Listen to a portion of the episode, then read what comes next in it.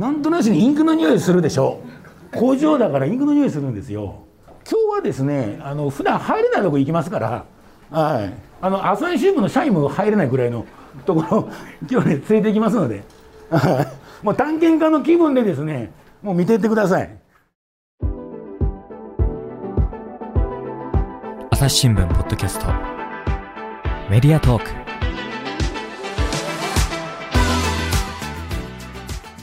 朝日新聞の木田光です。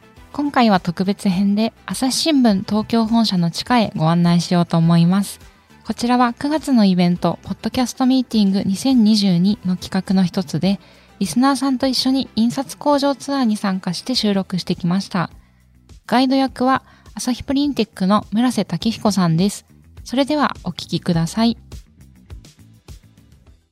それじゃあ今からね約1時間ぐらいの間であの見学させてもらいます。改めまして朝日プリンテックの村瀬と言います。よろしくお願いします。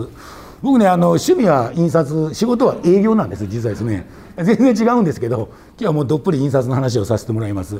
工場はね地下4階から地下1階まであるんですよ。大きいんですよすごく。今から B さんに行きますから。これから見学してもらうために簡単に印刷の話しておきますから。印刷ってね4色で印刷するんですよ。で黒青赤黄と。黒っていうのはまあ活字印刷せんといかんですからね。それで新聞って表も裏も印刷されてますから表と裏いっぺんに印刷するんですね。いっぺんに印刷するから新聞印刷っていうのはこれだけ覚えておくですね。これハンコつけるんですよ。ぐるっと丸けてハンコつけるんですけどハンコから一回ねゴムに印刷するんです。でゴムから紙に印刷するんです。だから家の印鑑を考えてみれば分かりますけど歯肉押す時の印鑑ってみんな逆字になってるでしょ。ねでこれ新聞の場合はねハンコが正字になってるんですだからゴムに印鑑して逆字になるからで紙に印刷して正字になるということで表裏いっぱいにバーンと印刷していくっていうのが、まあ、仕掛けですわ簡単に言えば。それでこう印刷した紙をねあっちゃこっちゃこうやって方向を変えて後からここ連れて行きますので普段絶対入れませんからでぐちゃぐちゃって紙をこう重ねていって最後折りたたんで切って一部一部で40ページなら40ページの新聞がダカダカ出てくるんですよ。うん、そういう仕掛けになってるんですね。印刷して紙がもうそこら中巡って一つに全部重ねて40ページなら40ページの新聞にして1個で1個ずつ出てくるっていう、まあ、簡単に言ったらこういう形になってますわ印刷っていうのは。うんそしたらねハンコ作るとこ行きますからこの。で印刷ってねあの簡単に言うと非印刷物に情報を記録するんですよまず。で非印刷物っていうのは新聞の場合は紙やないですか。だから紙に情報を記録して大量に複製物を作るっていうことなんですね。コピーを作るっていうふうに理解してください。うん、ただ手書き屋なんかも印刷っちゃ印刷なんですよ。大量に作らんでも自分がメモしたりするのも印刷物にはなるんですよ。そういった意味ではね印刷ってねあの中国で発明されたんですよ紀元前に。中国で発明されてまあなんていうのかラーメンだとか 餃子だけじゃなくて中国4,000年の歴史ってやっぱすごくて印刷も今言ったインクも紙も全部ね発明中国なんですよ実は。うん、だから本当中国ってすごいっちゃすごい。たださっき言ったように表裏いっぺんに印刷するのを考えたのはアメリカ人なんですよ。これがね反抗なんですよ。であの斜めに印鑑を思い出してください。印鑑ってね出っ張ったとこだけに主肉がインクインクがつくでしょ出っ張ったないないとこ使えんやないですか。これ触ってみてください。ツルツルでしょ。でどうやって分けんのって思うやないですか。平らなハンコだから平板っていうんですよ。平平板っていうんですよ。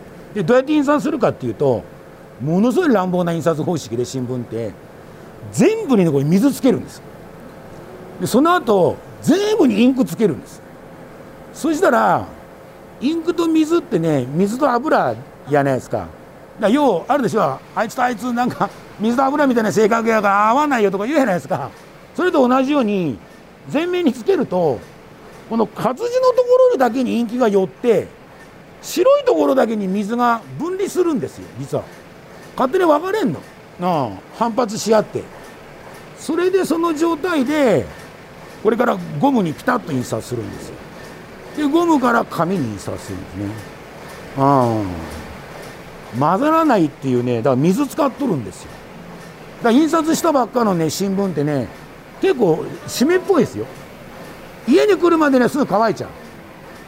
うん調子がいい紙やからすぐ乾くようになっとるんよちゃんと。うんこれがまあ犯行ですわ。それじゃあねあのこれからあの新聞の印刷機見てもらいますけどその前にちょっと変わった印刷機あるからちょっと見ましょう、うん、この印刷機なんですけどこれね一部一部違う新聞が刷れる印刷機なんですよ。まあこうやってまあこのホノルルマラソンでこの人自分新聞作りたいって言うから個人用の新聞を作ってるんですよこうやってほら。うん。これマラソンですよね。あこれもマラソンか。全部マラソンか。マラソンか。うん。こうやってねいろんなあれなんですよね。一部一部のだからパーソナル新聞って言ったりするんですけどうん。ぜひともマラソン走った時に言ってもらえればこれ新聞作りますからこれ。ぜひとも言ってくださいこれ。すごいんですよこうやって別々の新聞すれますから。それでねこれ長い新聞も作れるんですよ。でこれあれ築地市場の最後の日。あ一番最後の日を撮影したんですよ。朝日の上の方から。うん、でこっちがねあくる日の昼間。うん。これ本当最後の日なんですよね。これなかなか綺麗でしょ撮影。うん。これ皆さんに最後あのプレゼントでお渡ししますから飾っといてくださいこれ、うん、でなんかあったらここあプリントけなと思い出してくれればいいですか俺のこと。でこうやってね折ることもできるんですよこうやって八つ折りに。こうやって。だこういうものも皆さんね作ってもらいたいなと思ったらこれ家族の写真だとかでで作れるんですよ。ちょっといい紙いい紙にしてます。新聞の紙はねこの世で一番悪い紙ですから。めちゃめちゃ悪い紙な新聞の紙って。それなら本命の新聞臨電機行きましょうか、うん。皆さんねこれ現場の中入りますからちょっとヘルメット皆さんここだけかぶってくださ い。はい。行きましょう。で今日はね休日だから夕刊が回ってないんですよだから夕刊は見れないんですけど別釣りって言って夕刊と違うものを印刷してますのでその印刷してるところを見ましょう、うん、うちらね臨天気のことをプレスって言うんですよ。でプレスって圧をかけるやプレスって圧かけるってことじゃないですか。印刷ってその手肉と同じように圧かけると印刷できないから印刷機のことをプレスって言うんですだから。だからあの新聞社も海外でプレスって言ったりするでしょう。よくプレスリリースだとかってあるじゃないですか。あのプレスってね印刷機からもともと始まってる言葉なんですよ、うん、だから印刷機が発展してきて新聞社も発展してきたから新聞社のことをプレスって言うんですね。それを5台並べてで1個のね新聞で8ページすれると思ってください。1個の印刷機で。だから夕刊とか薄いでしょう。だから夕刊だとかは2台ぐらいしか回ってないんですよ、うん、16ページ以内やったら2台で終わっちゃいますからね。ここ皆さん上がれますかね？大丈夫ですかね？手すりに手すりは握ってもらっていいですけど手すり以外は触らん方がいいです。あら今日出巻きか。皆さん見てください。こちらに来てください。バーッと本来これガーッと回っとるわけですよ。皆さんどうぞどうぞ。めちゃめちゃ汚いでしょ。全部紙が集まってここで折りたたんで下へ降りていくんですよ。すんごいスピードで回ってますからね普段。あ声聞こえんぐらい音うるさいはうるさいです。だからまあ止まっとるでもいいかなと思いますけどねそういう意味じゃ。うん。でこれが後ろでガンガン回っとるんですね。こういう形で印刷されてもうあっちゃこっちゃ紙をはくれめちめから最後全部三角板のさっきの三角のところに折りたたまれていっぺんに40ページが刷れるんですよね。あの6ページ分っておっしゃってたんですけど、はいはい。えっと、6ページ分だったり8ページ分だったり毎日入れ替えて吸あってるんですそうなんです、うん、で4ページ幅のやつもあります。4ページ幅っては2枚ね。2ページ2ページですが表裏、うん、だから3種類の紙があるんですよ。4ページ幅と6ページ幅と先ほど僕は初め説明したのは8ページ幅。基本的には8ページ幅多いです。その日の新聞のページ数がそうそうそう。変わるから。そうなんですよ、うん、毎回同じページやったらいいんですけどね、うん、なんか広告がは入らなかったりすると減っちゃうでしょ。いつも同じ幅やったら楽なんですけどね。結構な金額がかかるんですよ、うん、新聞社で結局装置産業やから、うん、これ設備に莫大なお金がかかるんですよね。工場によってねもっと綺麗な工場とか汚い工場あるんですけどね。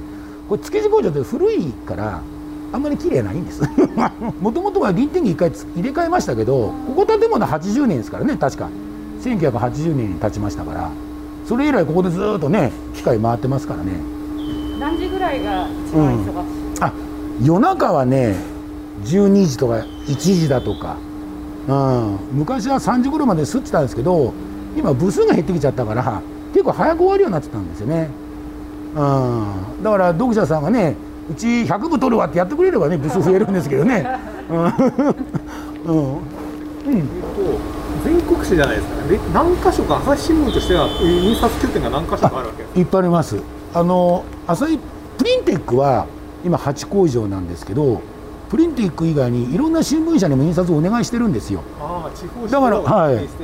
そうなんですよ。だから実はね読売新聞にも印刷をお願いしてますし日経さんにもお願いしたりしてるんですよね。逆にあの日経さんの新聞だとか読売新聞もうちで吸ったりしてるんですよそこの拠点に工場があったりなかったりってあるもんだからお互いに実はねすり合っこしとるんですよ。うんここで吸ってる分はどのぐらいの各エリアまでカバーあのああここはね千葉県神奈川、まあ、東京都は当然ですけど埼玉の方に持ってってるのかな？茨城のちょっととか。あいわゆる関東圏ですね。うん関東圏ですね。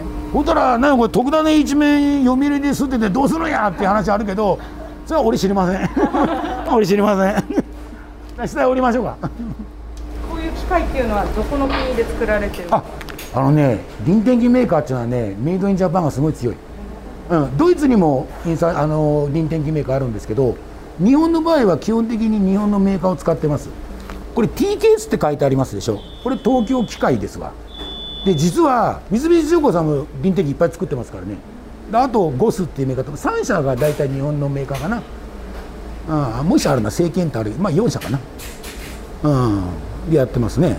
うん。だから海外でも結構日本の使われてるんですよ。あの印刷技術ってね日本は世界一ですからね、うん、ドイツが「いやうちや」って言いますけどどう考えたって今日本の方が上ですよ。もうトップレベルです印刷技術は。印刷技術自体は輸入物ですから日本は。技術はね。輸入物なんだけど日本ってねモノマネするのうまいでしょ。だから日本のものづくりってやっぱすごいからもう70年あたりからはもう日本の印刷技術はぐわーっと飛躍的に伸びていっちゃいましたね、うん、ちょうど回ってないからいいけど印刷ってねあのまあ後世に名を残した技術者って言えばいいのかな？有名なグーテンベルとかいろいろいるでしょ。有名な人ってねいっぱいいるんだけど大体ね悪いことばっかりしてるんですよみんな。成人君子は誰もいませんからね印刷の有名人って。結婚詐欺でしょ？で借金踏み倒し。であとねなんだっけあの子供が生まれたけど亡くなっちゃったけどねなんかね仕事しててお葬式も行かなかった人だとかね。特許をごまかした人だとかね。とにかくめちゃめちゃ有名な人ってね調べるとみんな大体悪いことばかりしてる地下行きましょう。地下行きましょう。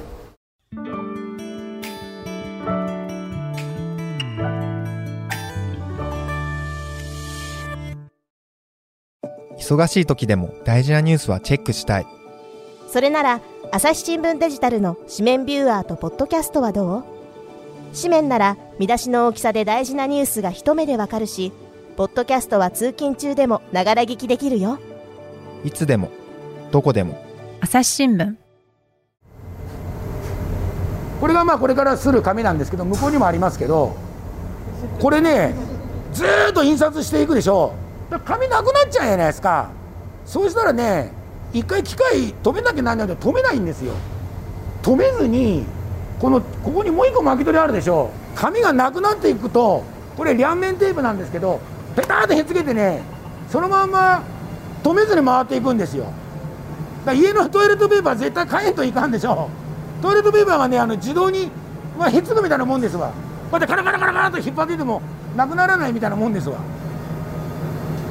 うん、あ今回り出しましたね。うん。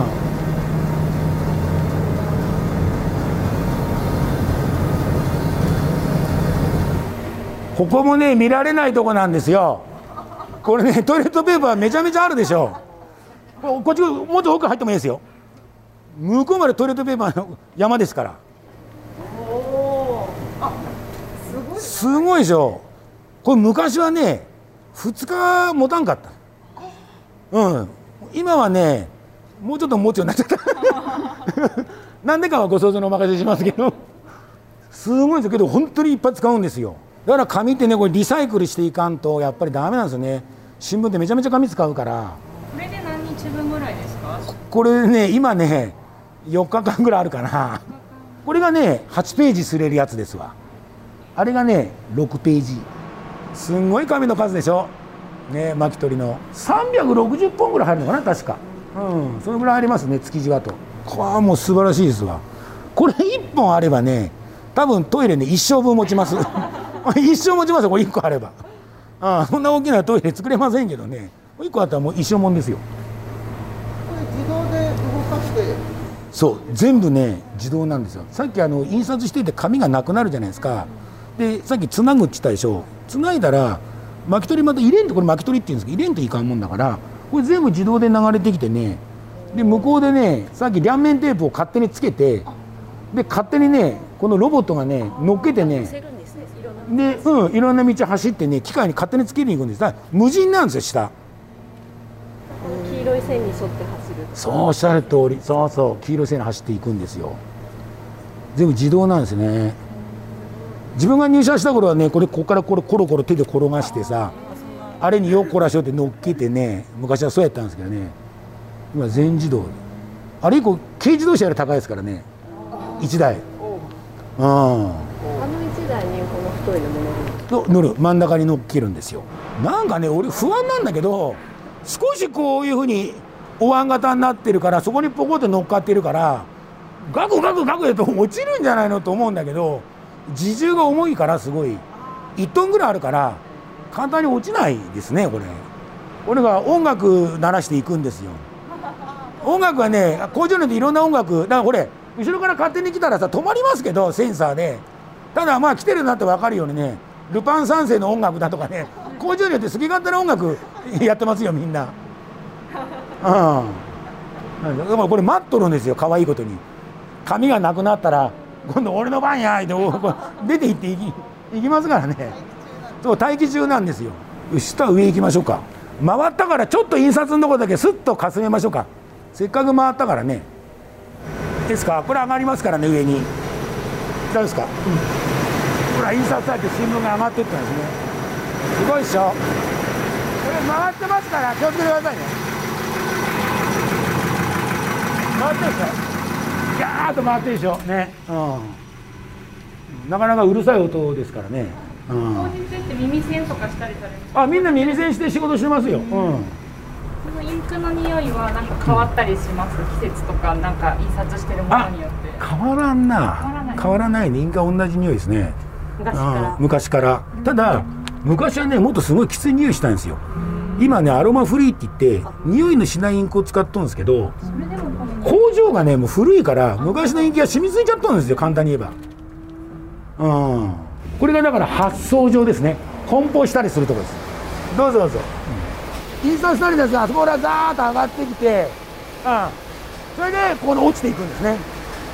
昔の火曜サスペンスやなんかでさタンタンタンとか言ってなんか殺人事件起きるとさ新聞がバーッと上がってくところでさ何々殺人事件とかよく出るでしょ。あれがこれ新聞上がってくとこですよみんなあれ。あそこで撮影しに来とるんですよあれ。うんみんなそうですよ。でまあ濡れないように梱包してでこっからねぴょんとあのディズニーランドみたいなあれあるじゃないですか。なんかスペースマウンテンみたいなやつ。あれと同じですよ、うん、ただこれ乗っては帰ってこれないですよ。これどこかで引っかかっちゃいます人間乗ると。このバーコードを見てそれをもとに今度トラックにバンバン落としていくんですよ。いっぱいトラック待機してるから。一応ね新聞印刷自体はこれでおしまいですわ。で今日はちょっとねどうぞどうぞお入りください。今日はね今の印刷方式とは違って大昔の印刷方式をちょっとね皆さんにあのご説明します。これはね昔の活字って言ってですね。先ほどはねこのハンコでこうスル言いましたよね。水とインキでって。昔は水は使ってないんですよ。いわゆる印鑑と一緒。ご家庭にある印鑑と一緒やと思ってください。でどうやって印刷してたかがすごいんです。もう考えられないことやってたんですよ。ここから順番に説明しますね。まずねこれ母系って母の型って言いますけどこのへこんだやつを削って作るんですよ。活字を。これへこんでるでしょ。これ母系って言うんですけどこれに鉛を流し込んでこれを作るんですよ。だこれは家庭にある印鑑と一緒ですよ。出っ張ってでしょ？ね。けどねこれ逆字になってるんですよ。逆でしょ？字が。これ小さくて読めないですけどこれね。これを一個ずつ漢字を全て作ってこっからがすごいんですよ。僕が入社した頃までやってたんですよ、うん、つい最近までやってたんです。今度ね記者が記事作るじゃないですか。その記事を見て一個一個数拾ってこれ並べるんですこうやって。よくこんなん並べると思いません？一個一個。うん何人かで組むんですけどね。入れるのも戻すのも大変。いつぐらいまでこれですか？これね80年代まで新聞社ってまだこれなんですよ。意外とねつい最近なんですよ、うん、印刷自体は紀元前からあるんですけどでグーテンベルクがこの考えやり方を考えたんですよ、あのだからローマ字だから26文字ねこれを活字を1個ずつ作って並べて文章にしてそれで昔はここに印記をつけてで紙を置いてね紙を置いて印刷しますっていうふうやったんですよ。これを考えたんですよグーテンベルク。15世紀に考えたんですよ。けどこれ大変でしょ一個一個並べるの。そうなんですよ。もう俺なんかねもうロゴなんか見えないですよこんなんねひっくり返っちゃって分かんないしねこんなの、うんすごい人の数が必要ですよ。いやめちゃめちゃ数いたんですよ新聞社で。前僕が入社してからまだ。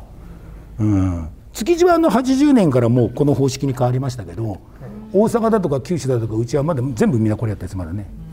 名古屋とかみんなこれやってですね。築地だけ一番早かったですから。こうやってグーテンベルクがここに紙やってたで印刷してたやつか。だからそれも大変やなってねまた頭いい人がいてね。これ同じやつを2つ作らんと機械2つにかけられないじゃないですか。でこれ2つ作るのは大変でしょう。あんなバカバカしいことやってられないちってこれ紙粘土ですわ。紙粘土を当てて上からコンコン叩く。とこれ出っ張ってるからこれへこむでしょへこんでキュッとこう曲げてこれに鉛をダッと流し込むといっぺんにこれがいっぱい作れるんですよ。これだから円盤ってやつなんですよ。これね鉛。鉛。鉛もっともらうとね16キロぐらいとかなするんですよ。で昔は先ほどはね僕これをこうやって輪転機に丸めてつけるんだけど昔はこれをつけてたんですよ。こんなもんね何百個一人夜持ってたの。みんな腰痛になっちゃうんね。すごいんですよ。これで印刷したんですよ。だからこれ本当に80年代ぐらいまでいろんな新聞社みんなこの方式でやってたんですよね。これ一回その使った後どうなるこれねまた溶かすの。あまた高くうん、溶かしてまたこれ何回も使えるの、うん、だから何遍も使えるずっと鉛だから鉛中毒っていう問題もいろいろ起きたりしてね、うん、大変な時期あったんですね新聞社って、まあ、新聞だけじゃなくて他の印刷もねみんなここから始まってますから。すごい時代なんですよ、うん、だったんですよ。今はね全部青いやつが来てでレーザーでピッと当ててね直接書いとるんです。うん、直接書いてるんですね。でこんなもんもういらないから、うん、これはもう一回で捨てます。うん、捨てます。でこれこの青いやつ全面に引かんといかんから、すごい白膜の技術がいるんですね。薄く塗らんといかんから。で薄く塗る技術って実はね化粧品なんですよ。だからこのねプレート作ってるメーカーさん一番大きいのって富士フイルムです。あのアスタリストですよ。ああだからこの薄膜技術なんて薄く塗る技術からうちもなアルミだけじゃなくてもうお化粧も薄く塗るなとか言ってねそれで白膜技術からあの化粧品作るようになったんですよ富士フイルムさんって。うん。面白いんだよね。っていうことなんですよね。で皆さんね今日ねこれおあげますのでこれねこれ朝日新聞ってやつですわほら一個ずつ皆さん。朝日新聞ってやつ。どうぞどうぞ皆さん。はい朝日新聞ってやつ。友達にあげたかったらもっと持ってってもいいですこんなこんなあるから。そのこの機械からその、うん機械を変える日ってすごい大変なんじゃないですか。あもう大変ですよ。で新聞って毎日そうそうおっしゃる通り。はい。工場っていうかその機械の。そう。だから例えば10台ぐらいあったら1台ずつ変えていくんです。ああそうやってやったんですよね。よろしいですかね。皆さんこれねあとこれもお渡しします。これ手に入らないですから。これ印刷されてない新聞の紙です。皆さん持ってってくださいこれ、うん朝日新聞ってねトイレに行くとねこれが置いてあるの。で手洗うでしょ。これでさもう油も水もすんごい吸い取るからこれ今俺汗かいてますけどねもうこれすんごい汗取るんですよ。これもねだからこのぐらいに切ってカバンに入れとけば油取り紙ですからあんな京都のカバンでいいですからねこれこれでこれこれね切ってあの夏使ってください。これでピタピタパッパッとやって。どうぞどうぞ。これねなかなか手に入んない。この印刷されてない新聞の紙ってね。うん。なんでここにこうあい開いてるんでしたっけ？これね印刷するときに紙を引っ張る針なんですよ。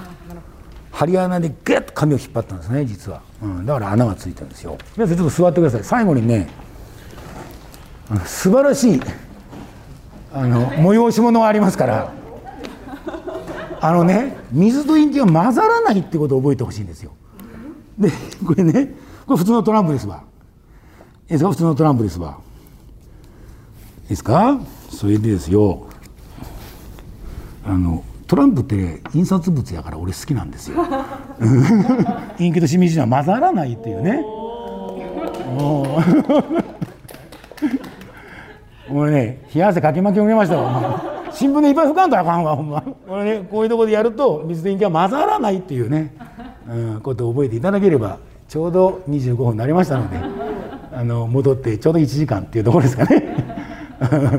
本日はいろいろどうもありがとうございました。それでですねプリンテックって新聞印刷しとるんですけど新聞以外にもいろんなもん印刷しとるんですよ。でこれうちのポスターなんですけど水空気火以外には何でも印刷しますっていう会社なんですよ。ただお札ダメよって書いてある偽札ね。これダメですから。でですねなんか印刷ねあのしたいなってあったらですよ。プリンテックのホームページでもいいですしあの自分にメールくれればですね どんな印刷でもお受けしますので。どうぞどうぞ。はい。皆さん名刺をあのぜひとももらってください。もらってください。どうぞどうぞ。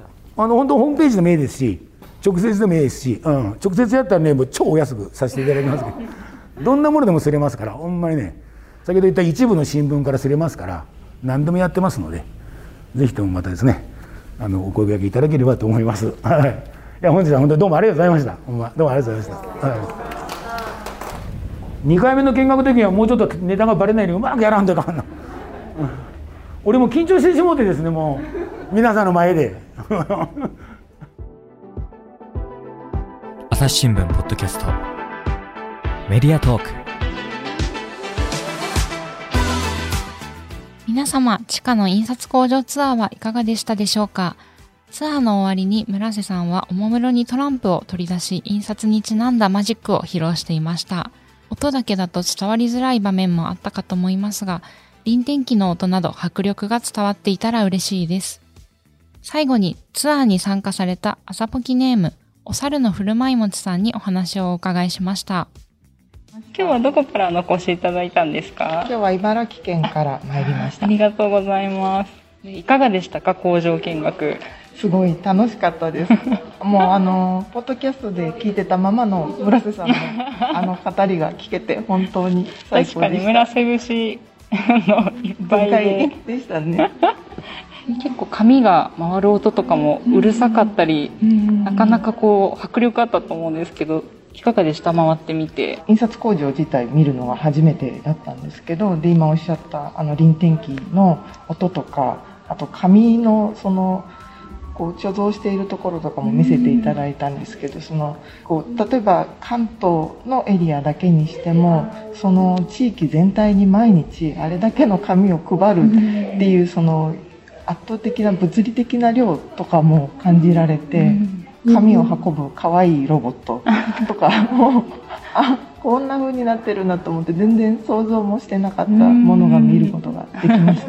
今回、ポッドキャストミーティングに参加されて初のリアルイベントだったんですけど、まだ今、イベント中にこれ、録音をしてるんですけど、いかがですか？あの、お越しいただいてっていうのと、あと今後なんか、期待したいことなど、ご要望などありましたら教えてください。耳でずっと聞いてたので、で、声は全く同じなんですけど、ステージの上で神田さんが動いてる っていう、なんかこう、驚きというか衝撃というか、うん、新鮮です。今日もすごい楽しませていただいてるんですけど、もう二度とないかもしれないと思って当選しますようにってずっとあの発表を待っていたんですけれども、まあまあ年に1回とかでもまた次回があったらぜひまた応募したいと思います。ありがとうございます。私たちも頑張ってまた次回開けるように続けていこうと思います。ありがとうございました。ありがとうございました。リスナーの皆様、番組を最後まで聞いてくださりありがとうございました。今後も朝日新聞ポッドキャスト番組を続けるためお力添えいただけると幸いです。ご使用のアプリから番組のフォロー、レビューをお願いします。メディアトークでは村瀬さんの印刷愛がほとばしる過去回も配信しています。概要欄にリンクを貼っておきますので、ぜひ合わせてご視聴いただけると嬉しいです。また、概要欄にありますお便りフォームからご意見やご質問もお待ちしています。ツイッターでつぶやいていただき、番組のことを他の方にお勧めいただくのも大変励みになりますので、よろしくお願いいたします。朝日新聞ポッドキャスト、朝日新聞の木田光がお届けしました。それではまたお会いしましょう。